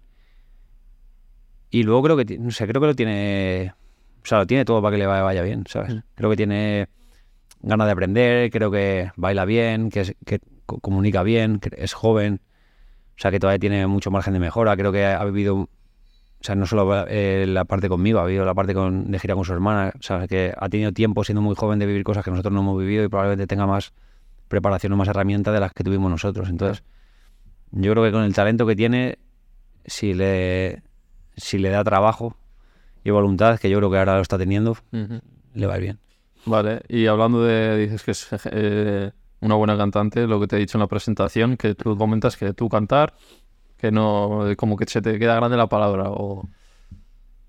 Sí, canto, pero pasa que no soy cantante al uso, ¿sabes? Eh, Como tal. O sea, yo me considero más rapero que cantante, ¿sabes? Entonces sí que canto, pero mi registro vocal no es el de el de Marina, ¿sabes? Es más limitado. Pero bueno, hay variedad y gustos para... Sí, a ver, yo, yo lo, he, a ver, lo he ido mejorando con el tiempo, he dado clase de canto, eh, luego también he aprendido a, a utilizar mi herramienta y a componer en base a, hacia los registros que, que yo llego, pero no, no he sido cantante nunca ni lo he pretendido. Y luego lo que decía de artista, no es que no me considere artista, yo me siento artista, pero da igual lo que yo me sienta, me considere. O sea, eso no me hace a mí, o sea, quiero decir, yo siempre pongo el ejemplo, yo me, me puedo considerar piloto de avión, ¿sabes lo que te digo? Pero tú me dices, tú que te pongas delante de un avión no significa que vas a, saber pilotarlo. Entonces te lo tienen que considerar la otra Es gente. que creo que, que la consideración de artista tiene que venir del otro, o sea, porque al final el arte es, lo que te digo, es plantear interrogantes al otro, es, es tiene, que, tiene que haber un... o sea, ti- es subjetivo en el fondo, entonces lo que yo me considere no importa, si yo veo a gente que se considera artista a sí misma y que yo digo, tú de artista tienes cero, ¿sabes lo que te digo?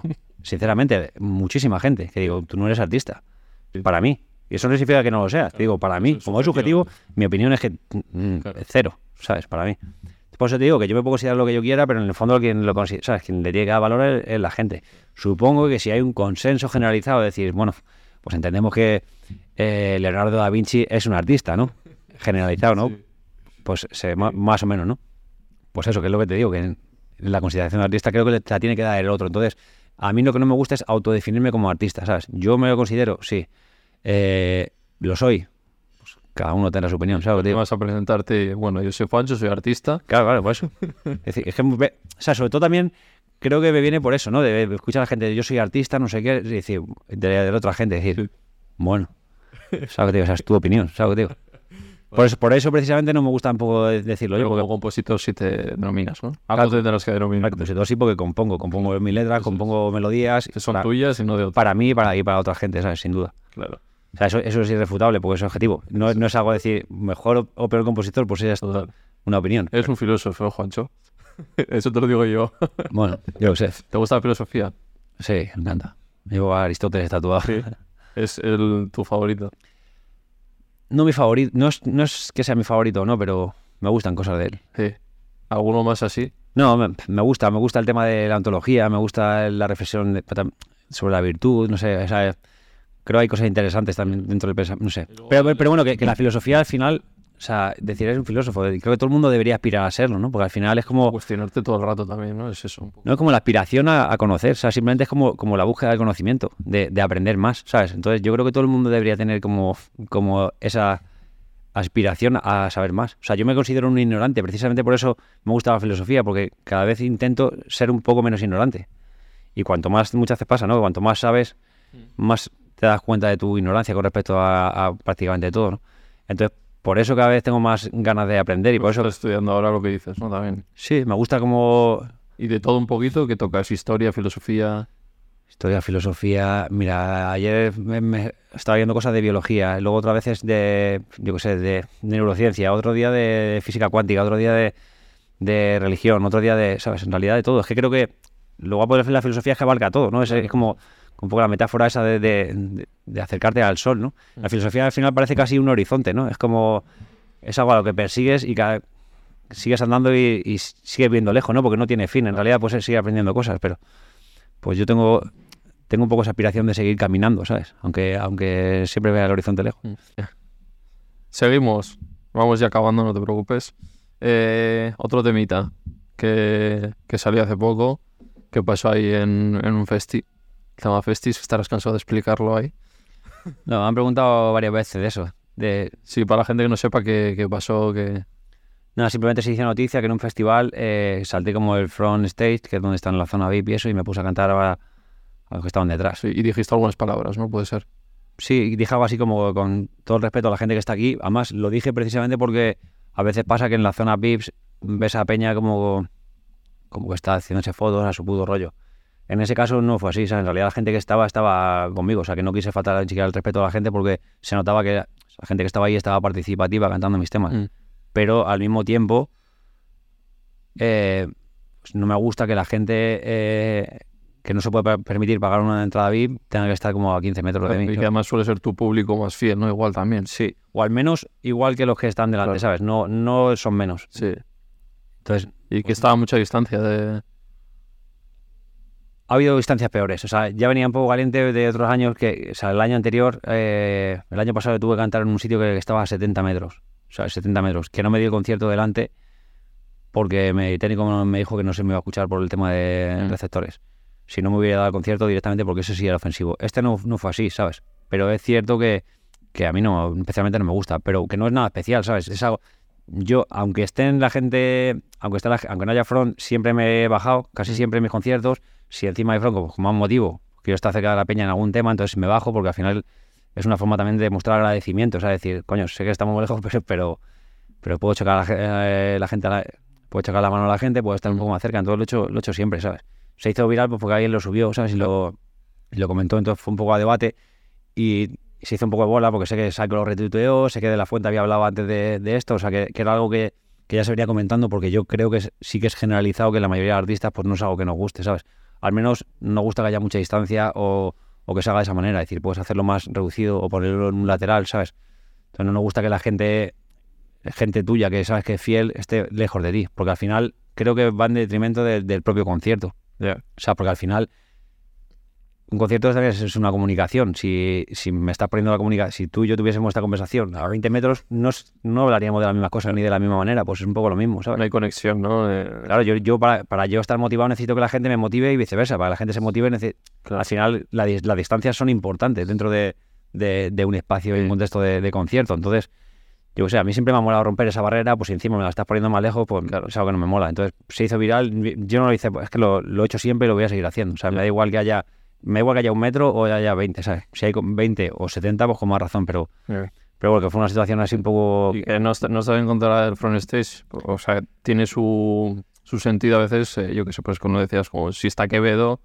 si- Claro, que, eh, que- que- que entiendo que, que hay una lógica, pero también dentro de esa lógica, también Mm. ten la o, sea, o sea, dentro de esa lógica también ten en cuenta a las otras personas. O sea, al final es buscar un punto de equilibrio. ¿sabes? Tampoco hay tanta gente VIP, ¿no? Yo que sé. Claro, o yo que sé, o distribuirla de otra forma, poner un O lateral. ¿no? Lo que no hagas es limitar a la gente. A mí no, no es el hecho de, de que, de que no. O sea, cada, cada festival que haga lo que quiera, yo lo respeto, ¿sabes? Que cada uno haga lo que quiera.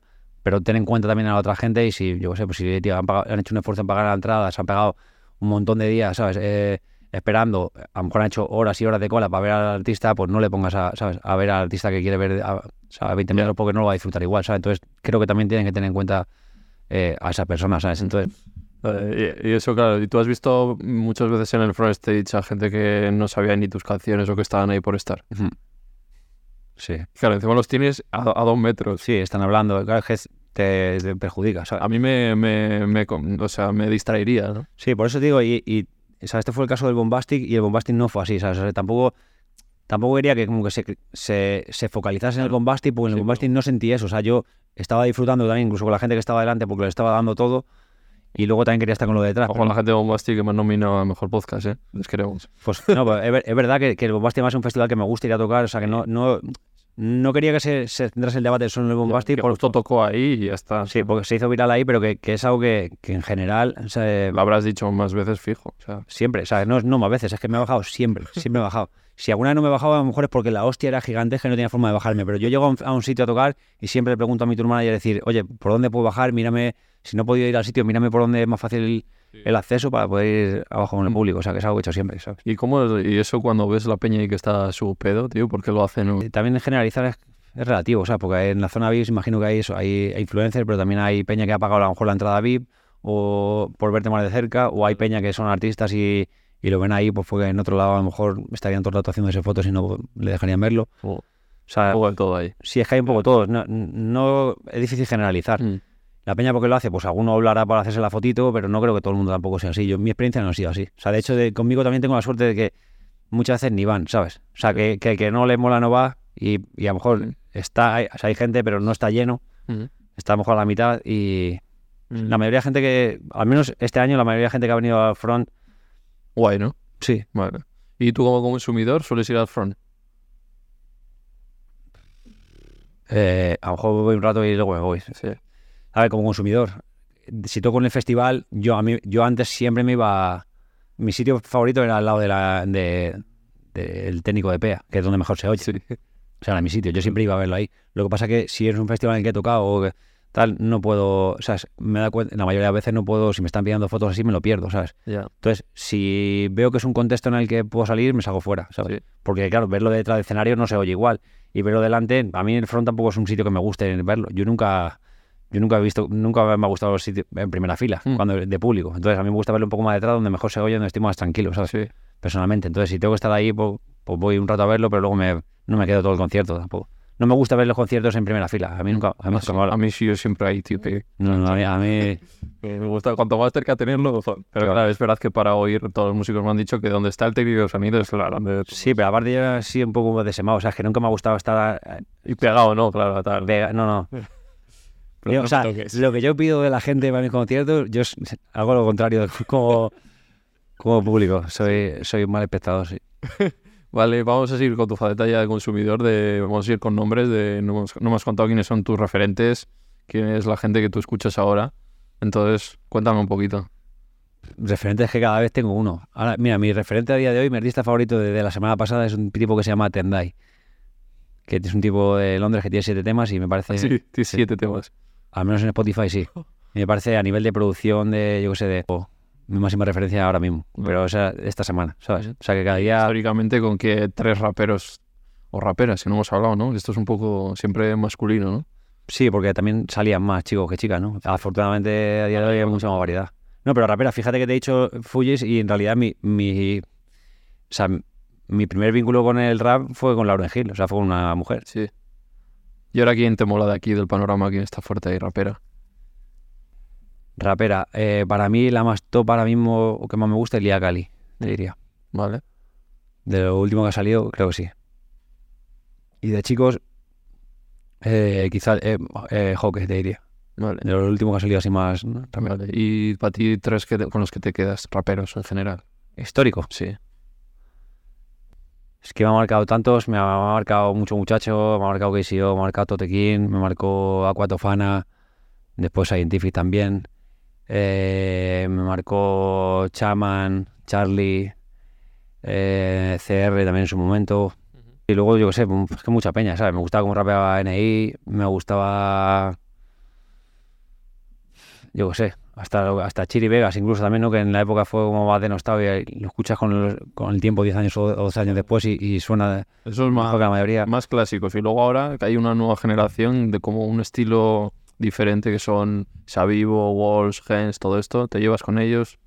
Sí, yo me llevo con todo el mundo. O sea, con- a ver, tampoco tengo amistad, ¿sabes? Pero, o sea, es que tam- tam- también, a ver, quizá porque me hago mayor, ¿sabes? Pero luego, luego mi círculo al final es más cerrado, o sea, me llevo bien con todo el mundo, ¿Y pero ¿Qué te, te- qué te parece ese estilo que están llevando? Mola.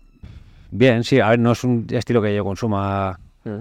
A ver, ta- también es que yo no, no consumo, primero no consumo mucha música en español, pero tampoco escucho muchísimo rap. O sea, que ya te digo, eh, de rap como tal, creo que eso es lo que te he dicho, Hawke o Eva, Eva, ¿no? o di- algún disco así sí he escuchado, pero que no.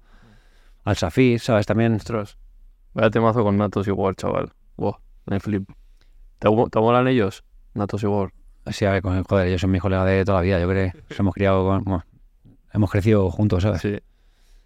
Eh, no sé, tío. Vale. Bueno, Y luego, eh, también, también, también, sí, también con este tipo de, de cosas me pasa eso, que no.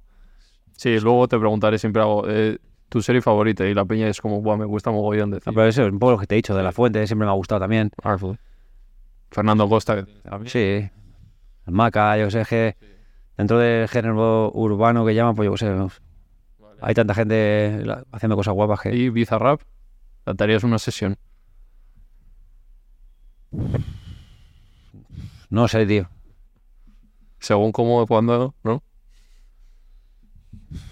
Te soy sincero, o sea, no te, no te sé decir, ¿eh?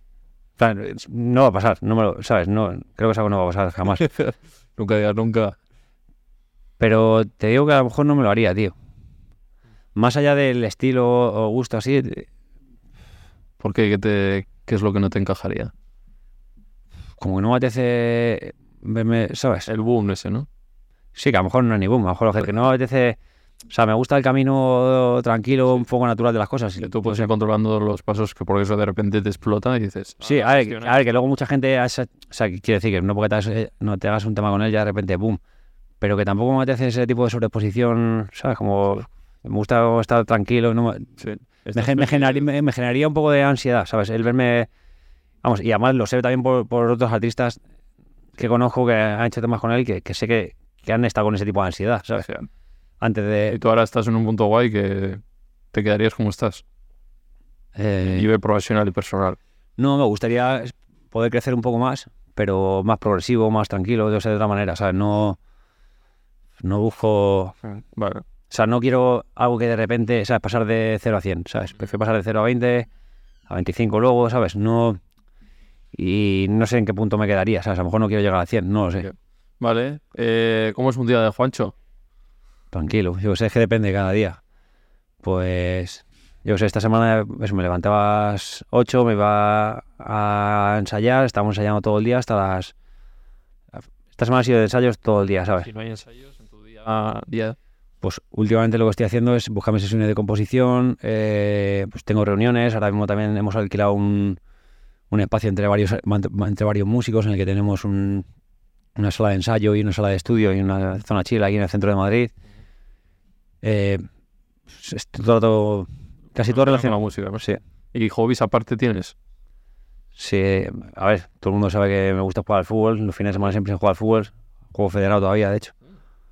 Sí, a ver, es una liga, es, es una liga de municipal, feder- federada, sí, pero, pero no, o sea, no me da, no me da casi para ir. a- ¿Juegas tú es federado también?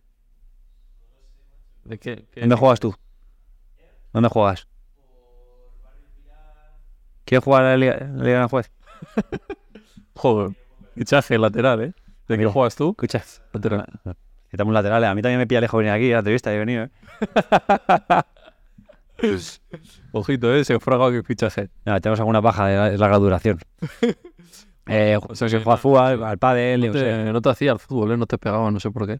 ¿Por qué no? Pero si es lo- te he dicho que me quería con un balón. Sí, pero esto- digo, bueno, lo habrá dejado. No, no, esa, Sí, ¿eh? fútbol toda la Y vida. eres consumidor también de fútbol. Sí, mucho. Mm. Sí, me flipa. Yo que sé, ya sabes, porque también tengo prejuicio, pues como los valores son un poco así, digo, "Ah, no le molará, yo qué sé. No, no, no, para nada, me flipa. Sí. O sea, además me mola hasta todo. Yo me, me veo charlas de, de tácticas y, ¿sabes? O sea, los dos gustos de Guardiola de estos que me... Sí, sí, Bielsa. Yo soy Sí, loco Bielsa. Sí, sí, juego de posición. de- de fútbol de equipo de cuál eres. Madrid. Real. Hostia, tío, me estás rompiendo, ¿eh? Muerte.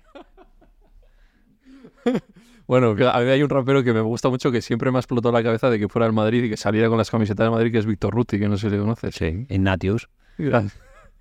Porque, ¿sabes? Es que hay mucho prejuicio también con el rollo de Madrid, ¿no? Parece que tienes que ser de Sí. Madrid a muerte. ¿Le conoces tú a Víctor, tío? Sí, sí le conozco. Sí, que es un tío guay, porque pues. solo escucho su música y en lo personal nunca he sabido. Sí, a ver, yo no coincido mucho con él, pero yo la verdad que no tengo ni una palabra para decir él. O sea, siempre me ha parecido un tío de madre, tío Siempre honesto, noble. suyo, tío. Sí, a su rollo. Yo le tengo aprecio, la verdad. Vale. Eh, eso, el fútbol. Eh, ¿Qué te iba a decir de fútbol? Ah, y, ¿cómo ves todo esto del femenino, toda esta movida que ha habido? Que, que de todo. No, no, de Rubeles ya supongo lo que vas a decir, pero de pues que si crees que todavía queda mucho para que el fútbol femenino tenga el punch que tiene el masculino. Sí, queda, ¿no? Sí. Supongo que es hay dos vertientes. O sea, eh, una es que o sea, que les- se les ayuda y se les ponga las condiciones lo más dignas posibles para que la gente se pueda profesionalizar, que yo creo que poco a poco lo van consiguiendo.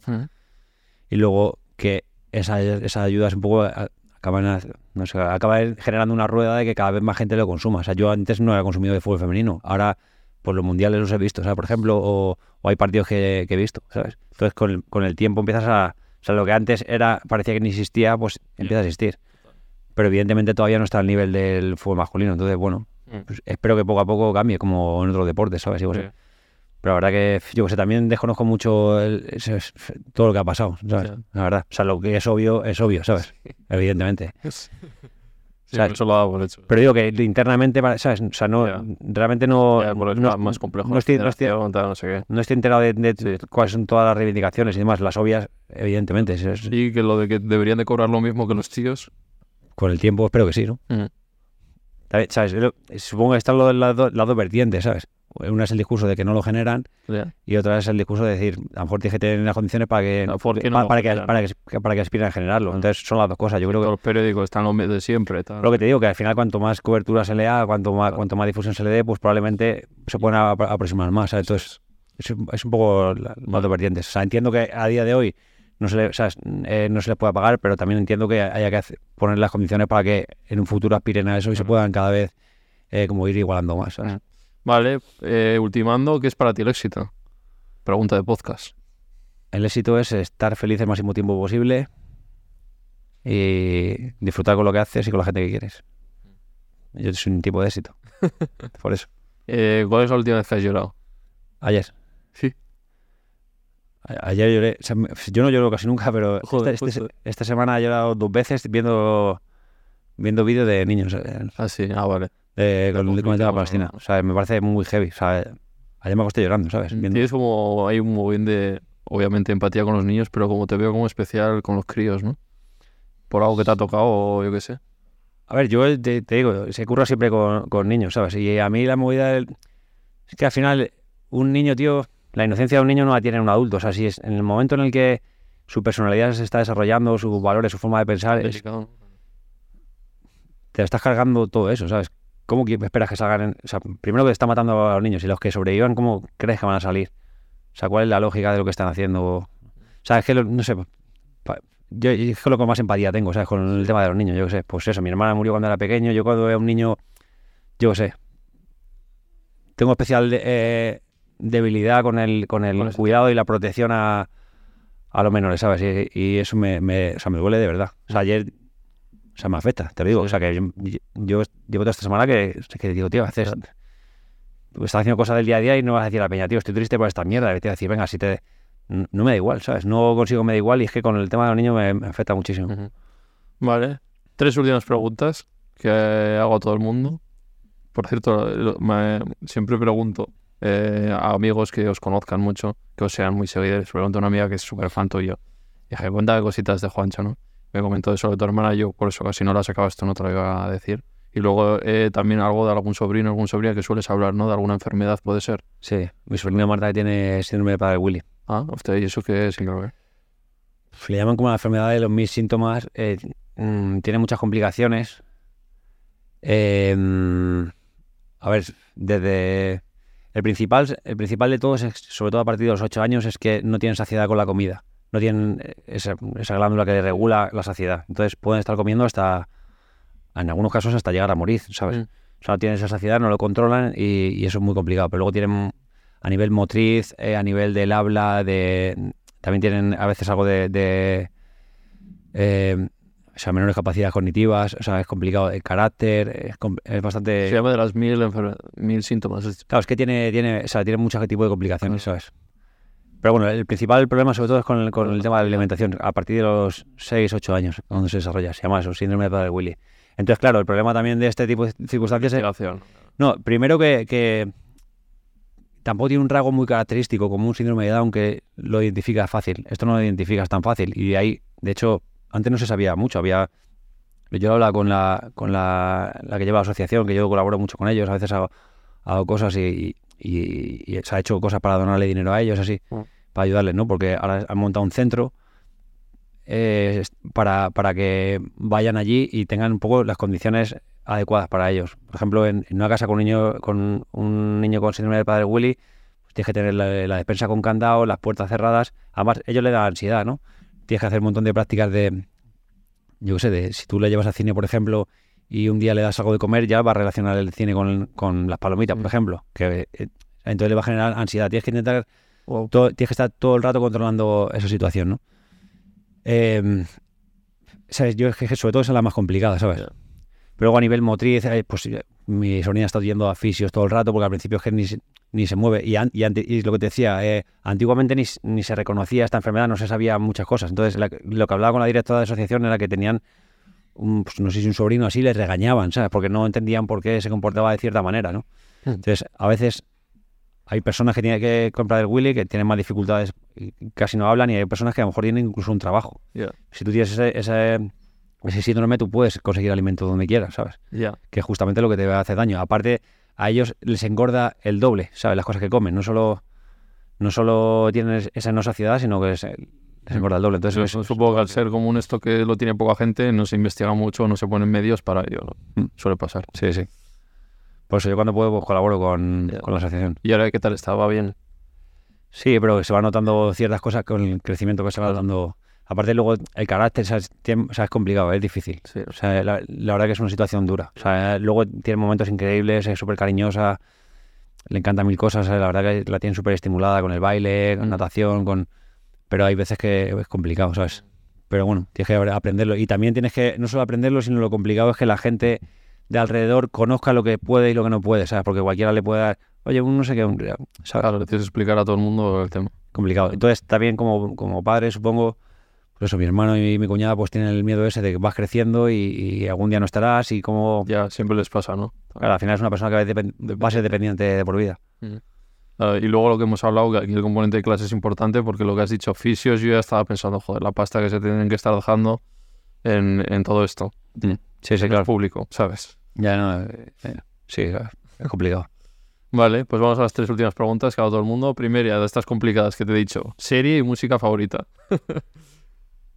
Serie... eh, Tío, ¿con cuál te quedas de todas las que has visto en tu vida? Esta es especial. Yo tengo aquí No hay quien viva, por eso tengo el cuadro ahí. ah, es que Killing Eve es increíble. O sea, lo has visto. Serie-. Eh, sí, sí, me flipa. Cuando he visto el cuadro me parece la hostia. El loco de la portería. ¿no? Sí, eso es. Buenísimo. Yo tuve la suerte de que el otro, el que hace de José María, vino eh, y recreamos la escena. Sí. Que se- ¿Pediría eh, The Wire o Los Soprano? En serie. Una de las dos. Te pega, te pega. Eh, música. Eh, Te quedan cinco minutos de vida. ¿Qué música te pones? En el vinilo. Bonobo. Bonobo.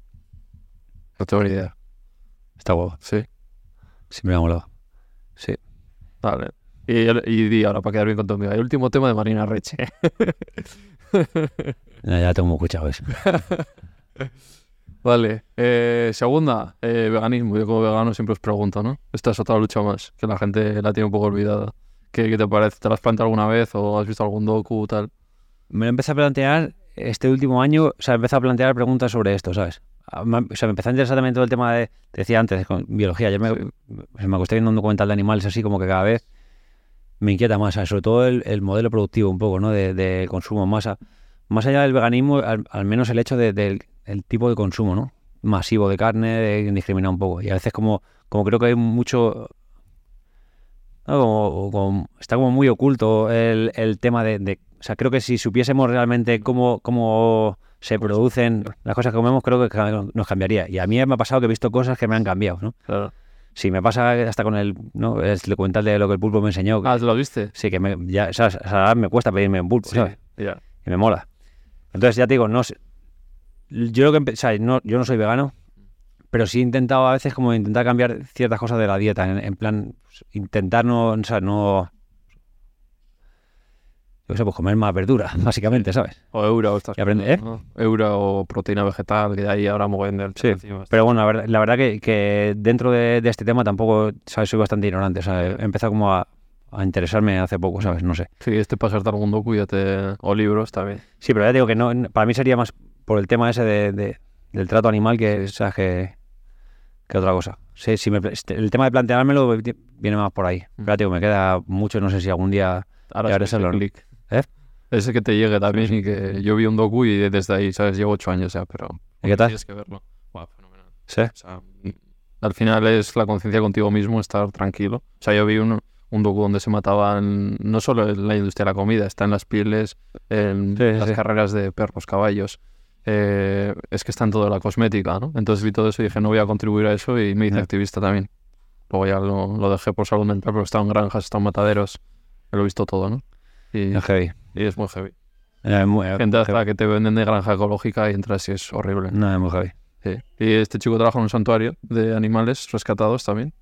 Y, y eso, luego ves como la utopía, ¿no? Lo que podría ser, porque ahí están pues terneros que han rescatado de, pues, de la industria que no los quiere, no los tratan mal. Y es como, vale, es posible otro mundo, ¿no? Entonces te va haciendo ahí el clic. ¿Y tú crees que es posible otro mundo? No, no digo por nosotros, ¿sabes? No, no por la conciencia que pueda tener. Si el mundo cambiara, sí, o sea, porque somos cada vez más veganos, o sea, que es posible. Sí, pero también somos cada vez más gente, ¿no? Eso es, eso es más complicado. Cada vez el consumo... Tiene que haber una lucha en la calle, o sea, para cambiar eso, ¿no? O sea, igual que está prohibido que se maten perros, eh, se tendría que prohibir que se maten vacas y otro es especismo al final, ¿no? Es la discriminación por especie. Sí. O sea, ¿por qué tiene el valor el perro de vivir y la vaca no? Si sienten y sufren igual, ¿no? Tienen el mismo derecho. Sobre todo la forma, ¿no? Y luego también el, los tramos de edad, ¿no? No lo mismo que maten... Ya, es que se, matan bebés en que- general. ya, siempre. ya, la pues. carne de ternera es un bebé que viene de la industria láctea, que la gente dice, ah, soy vegetariano porque la leche tal, pero vienes de la industria láctea. Para que una vaca de, de leche tiene que estar... El ternero nace, va para carne, para la industria cárnica. Están todas hiladas. Entonces es un círculo terrible. Sí, ya digo, soy bastante ignorante en este tema, pero, pero de ver cierto que, que me ha pasado lo que dices tú, a través de algún documental que, he visto, decir, Hostia, estoy contribuyendo empieza a plantear algunas cosas. sí. ¿Y tienes perretes, gatetes o así tú? No, porque no, o sea, me encantaría. No tengo, o sea, me encantaría tener perro. Creo que me gustan más los perros que los gatos. Mm. Me encantaría, lo que pasa que, que no quiero porque si- lo tengo quiero poder responsabilizarme yo. Entonces yo ahora mismo estoy de gira moviéndome todo el rato y lo que no puedo es estar dejándoselo a la gente, ¿sabes? Ni puedo llevármelo a todas partes. Entonces creo que tendré algún día, pero tendré el día que me pueda ocupar de, de ellos y sin tener que implicar a otra persona. O sea, si lo tengo para responsabilizarme, me gustaría adoptar algún perro, pero, pero Mm. poder dedicarle tiempo, ¿sabes? ¿Cómo, ¿Cómo te ves tú en un futuro, tío? ¿Te ves en la música? ¿Te ves con una familia? ¿Cómo te ves? A ver, Sí, hombre, espero no verme solo, ¿sabes? Eh, futuro. Y en la música, eh, en la música también me veo, no sé si haciendo música o relacionado con la música, y al final es mi forma de vida.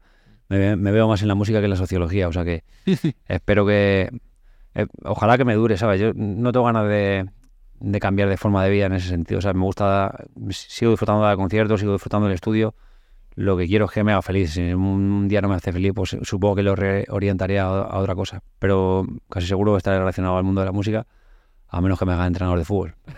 Ojito, el nuevo Guardiola. no, Bielsa, perdón. Ya se toco Bielsa. Claro, es que diciéndote de Guardiola cuando eres del Madrid. No, pero, no, Guardiola me parece un entrenador espectacular, Sí. independientemente de, de que sea barcelonista o lo que sea. Y Mourinho también. Como Mourinho también me parece buen entrenador, Mm. tácticamente, sí. Otro tipo de, otro modelo de juego, ¿no? Más defensivo, más de contraataque, pero creo que todo es interesante. Vale, eh, última pregunta. ¿Invita a alguien aquí? ¿Invita a alguien a venir? Sí. A ver, has dicho que de la música tienes a mucha gente, ¿no? O sea, igual me haría que fuese alguien de fuera, ¿no? Bueno, si te fuera. Alguien que Mm, tenga una charla interesante, que te venga a la mente. Decir, wow, con esta persona, uf. Deja de pensar. Nada, podemos invitar, Miki. Hombre, bueno, más adelante, pero Que nos cae bien. puede ser cantantes ya vendrán más adelante y ya está. Hombre, hay a Sopro, que alguno de los tiene que venir también. Pues esto ha sido todo, macho. Bueno, ya hemos acabado. Es un placer. No, no has sufrido mucho, ¿no? No, está tranquilito. Te has sentido tranquilo en general, ¿no? Se te ve. Soy menos tranquilo de lo que parezco. Sí, O sea, de- tengo- por dentro, ¿no? Claro. por dentro, ¿sabes? Como- Pero sí, a ver, tiendo a ser tranquilo ya. Sí, Sí. Aparentado, por lo menos, aparentado como... o sea, soy tranquilo, no me gusta llamar la atención, estoy ahí, pero en el fondo mi cerebro va como a 10.000 por hora. Siempre, siempre pongo el ejemplo ahí de... Un poco de... ¿Sabes? Los Simpsons, ¿no? Sí. ¿Sabes cuando un over y Bass tiene como un mazo de enfermedades, no? Sí. Como que intentan salir todas por la puerta. Pues en mi cabeza es un poco esa mierda, entonces quizás parezco tranquilo porque no salen todas, ¿no? Ya. Vale, pues espero que os haya gustado. Ha sido una charla tranquila, pero con, con profundidad, como me esperaba de ti. Así que está hecho. Te deseo lo mejor, sea donde sea. Y que sea. Igualmente. Chao.